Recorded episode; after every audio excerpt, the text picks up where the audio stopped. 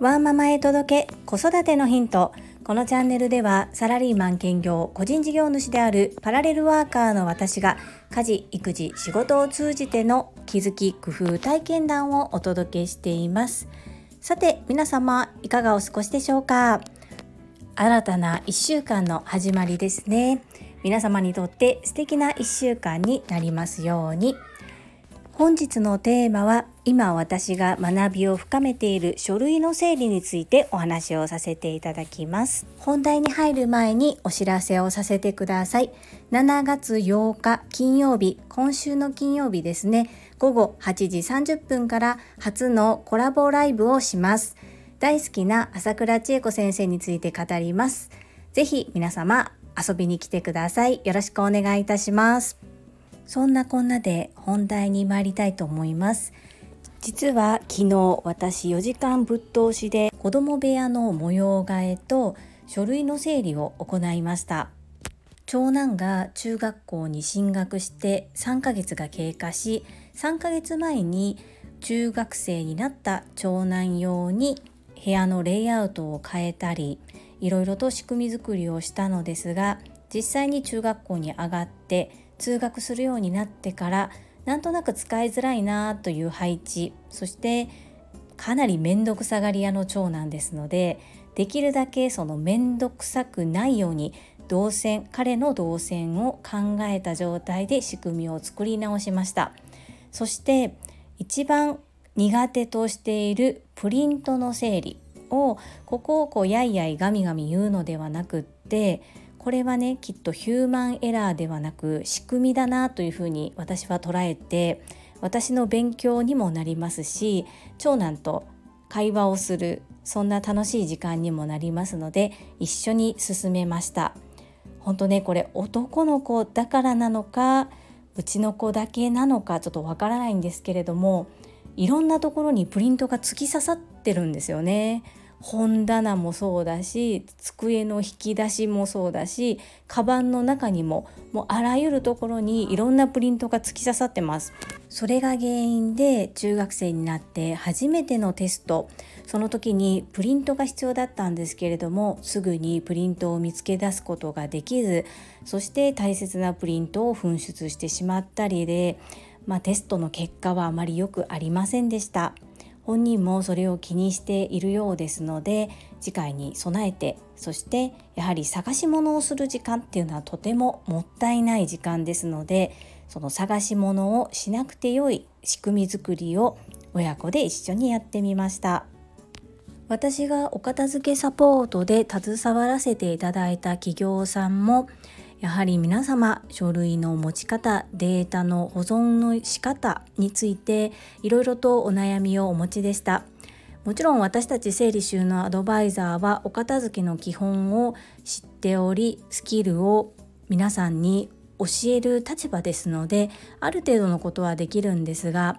書類となると少し書類に特化した深い知識があった方がよりお客様にとって素敵なご提案ができますので今そこの部分を深掘りして知識習得のために学んでおります。なのでその学んだことを実際に自宅で長男とやってみるということをしております。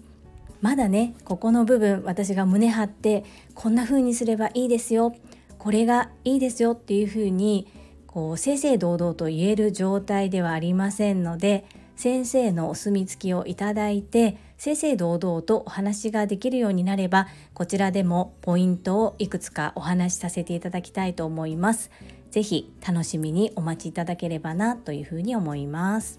今日は私が学んでいる本の中から1日10分習慣化のコツということで皆様がお片付けをする時に思考の習慣として取り入れていただきたいなと思うことをご紹介させていただきます。1つ目が何のためにこの作業をするのか目的本質を常に意識する。2つ目全体の中で今どの作業をしているのか把握しながら進める。3つ目やらなければの義務感より使いやすくするぞのワクワク感で作業をする。4つ目0か100点。できたできていない。かではなく70点でよしとする。5つ目。日々の小さな結果達成に目を向ける。6つ目。できなかった時に自分を責めない。いかがでしょうか？これってお片付けだけではなくって何をする時でもこの考え方って大切だなというふうに思いましたのでご紹介させていただきました。この本は整理収納アドバイザーの大先輩でいらっしゃる長野由香さんの書かれたオフィスの効率化ファイリングという本になります。この本は普通にどなたでも購入することができます。私はこの本を中心にしてこの中の知識を活用して教える側になれるような訓練を今しております。皆様の参考になれば幸いです。それでは本日もいただいたコメントを読ませていただきます第305回注意スポーツドリンクを水筒に入れると危険についたコメントですマインド TU さんからですジュリさん、今日も配信、コメント返信ありがとうございます。水筒にスポーツドリンクを入れると危険。以前ニュースで知りました。私はランニングをするので、ランニング用のプラスチックの容器かペットボトルを使うようにしています。貴重な情報ありがとうございます。マインド TU さん、コメントありがとうございます。さすがですね。ご存知でしたね。そう私もこれニュースで知ってドキッとしましたそして家族や周りの大切な方にお話をすると知らない方が意外と多かったのでこれは夏になるタイミングでお話をして皆さんに知っていただかないと危険だなと思いまして今回配信させていただきました。いつもコメントありがとうございます。続きまして越後屋さんからです。金属の水筒とスポーツドリンク。大切な学びをありがとうございます。私もそうですが部下と呼ぶのが気になるならうちのメンバーと呼んでみてはいかがでしょうか？最近企業研修系でもメンバーという言葉をよく使っている気がします。越後屋さんコメントありがとうございます。朝倉千恵子先生も Voicy の配信の中で今後上司部下という言い方はなくなってくるかもしれませんねとお話しされていましたよね。早速うちのメンバー取り入れてみたいと思います。いつも素敵なご提案ありがとうございます。続きまして第306回時間管理スケジュール管理の重要性コメント返信についたコメントです。越後屋さんからです。スケジュール管理のご紹介ありがとうございます。工夫されていますね。さすがです。うちは家族の予定はアナログで年間今のカレンダーは家族それぞれの予定が10列に分かれているカレンダーを使っています。私はスマホでアクセスできる電子的なものが好きなのですがかみさんがアナログ派なので夏休みの宿題今日かっこ昨日は天気は晴れ雨で何をしました？で一言だけ話してもらうだけでも立派な日記になりますね。まずは1週間だけでもコツコツ続けることができるかにチャレンジするのって大事なことだと思います。仮に3日坊主になったら次は4日できれば成長ですしって私も最近感謝日記をつけるのを忘れていました。ライブ配信楽しみにしています。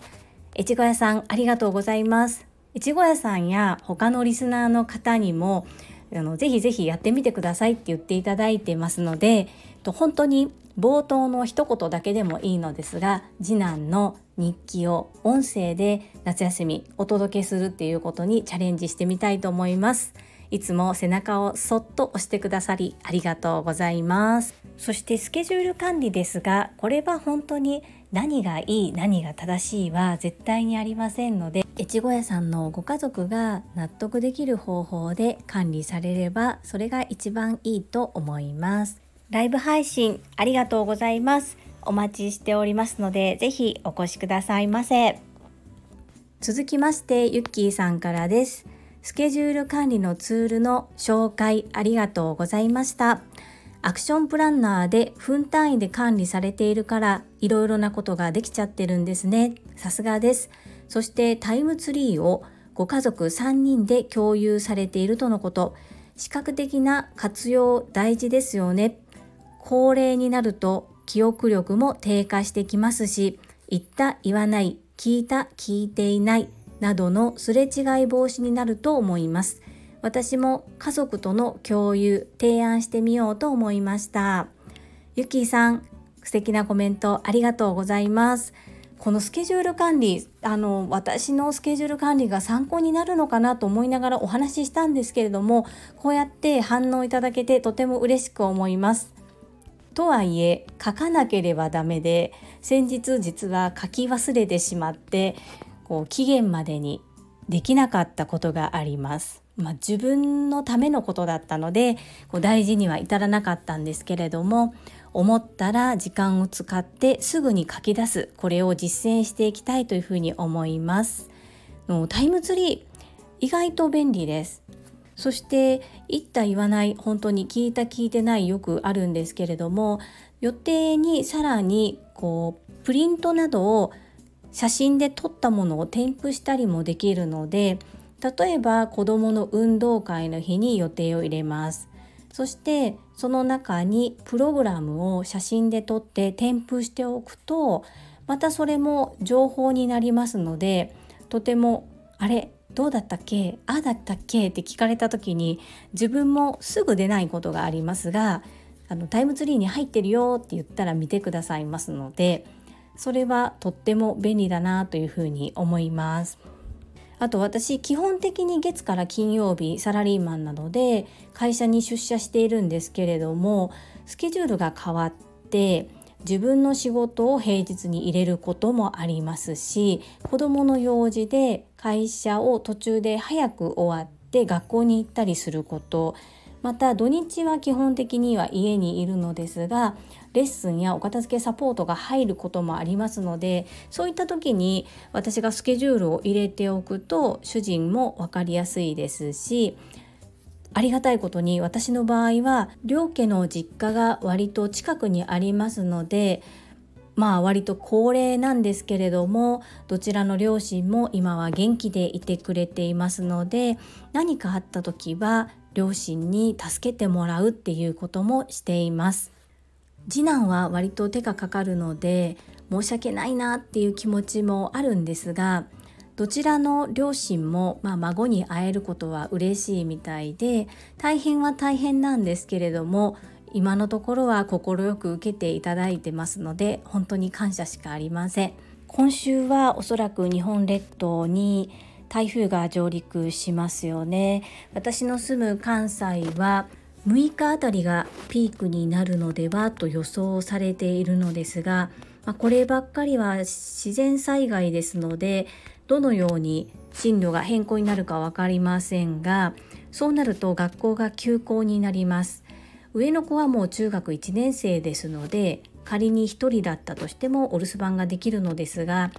次男は小学校3年生で、まあ、発達障害グレーゾーンということで食事だけ準備して一日中家で1人で留守番っていうのは難しいので今まではずっと私がそういったタイミングでは会社を休んでいました。このコロナ禍でも在宅ワークが全く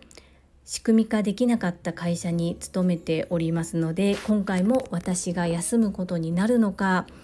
そう。んそうですね。雨や風がきついとやっぱり外に出ておじいちゃんおばあちゃんにお願いするのもおじいちゃんおばあちゃんも危ないのでもう私がおとなしく家にいるしかないかなというふうに今は考えています。ま、これもね子供が小さい時にしか経験できないことなので会社には申し訳ないですけれどももう休まなければならない状況になればもう休んで対応するしかないかなというふうに思います。皆様本日も素敵なコメントをたくさんいただきましてありがとうございますとっても嬉しいです今後ともどうぞよろしくお願いいたします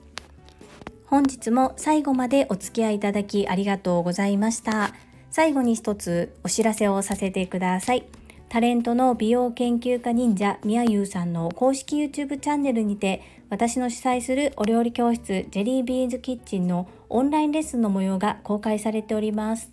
動画は約10分程度で事業紹介、自己紹介もご覧いただける内容となっております。概要欄にリンクを貼らせていただきますので、ぜひご覧くださいませ。それではまた明日お会いしましょう。素敵な一日をお過ごしください。ママの笑顔サポータージュリでした。